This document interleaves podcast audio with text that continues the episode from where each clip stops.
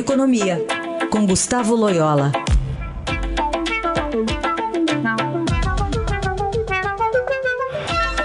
Oi, Loyola, bom dia. Bom dia. Vamos repercutir um pouquinho é, do impacto do Senado aprovar esse texto base da Previdência, mas reduzir a economia, chegando a, agora a marca de 800 bilhões, pode ser que fique menor dependendo dos destaques que ainda devem ser aprovados, né? Exatamente. O Senado, infelizmente, está diluindo é, a reforma, né? E atrasando também sua aprovação. A reforma agora entrou aí no, no jogo da barganha, né?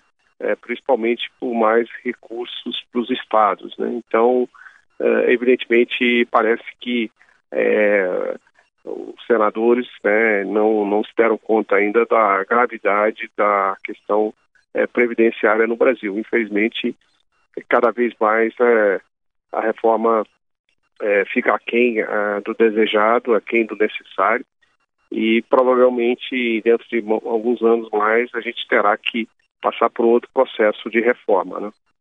No caso aí da, dessa é, divisão, vamos, vamos chamar assim, né, envolvendo o mega leilão do pré-sal, acaba sendo compensado pela inclusão de estados e municípios, que é algo que vem sendo perseguido. Isso aí está na PEC paralela, né, Loyola? Ah, exatamente. Se a, se a PEC paralela for aprovada, e não existe nenhuma garantia nesse momento que ela será, né? Evidentemente, isso ameniza uh, um pouco a, o problema, né? É, pelo menos dá aos estados uma, uma perspectiva de equilíbrio das contas é, no médio e longo prazo, né?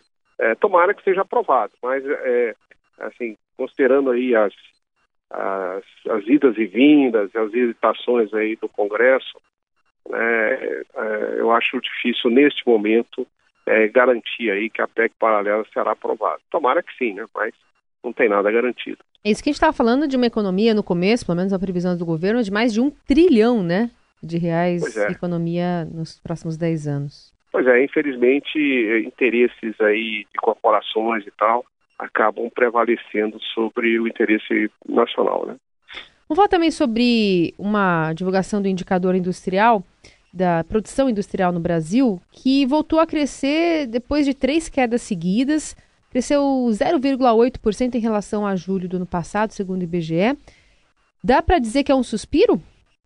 É, um, um, dado só desse indicador não, não dá para inferir muita coisa, né? É, é, é, evidentemente os sinais ainda são muito negativos, né? A produção industrial no ano caiu é, e nós estamos muito longe de atingirmos o pico da produção industrial é, que foi alguns anos atrás, né? E na realidade o Brasil tem a produção industrial brasileira tem crescido menos do que o PIB já há muito tempo é, e a participação da indústria no PIB tem caído né, nesses, nesses anos.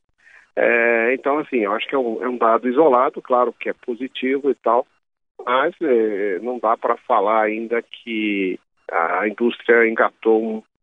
Engatou de vez, acho que era o que o Loyola ia falar, mas a ligação dele caiu. De qualquer forma, fica essa análise já da produção industrial no Brasil, né, com indicação e como ressaltou bem o Loyola, é, essa questão pontual não deve fazer é, com que isso seja representado como uma média ou como um início de recuperação.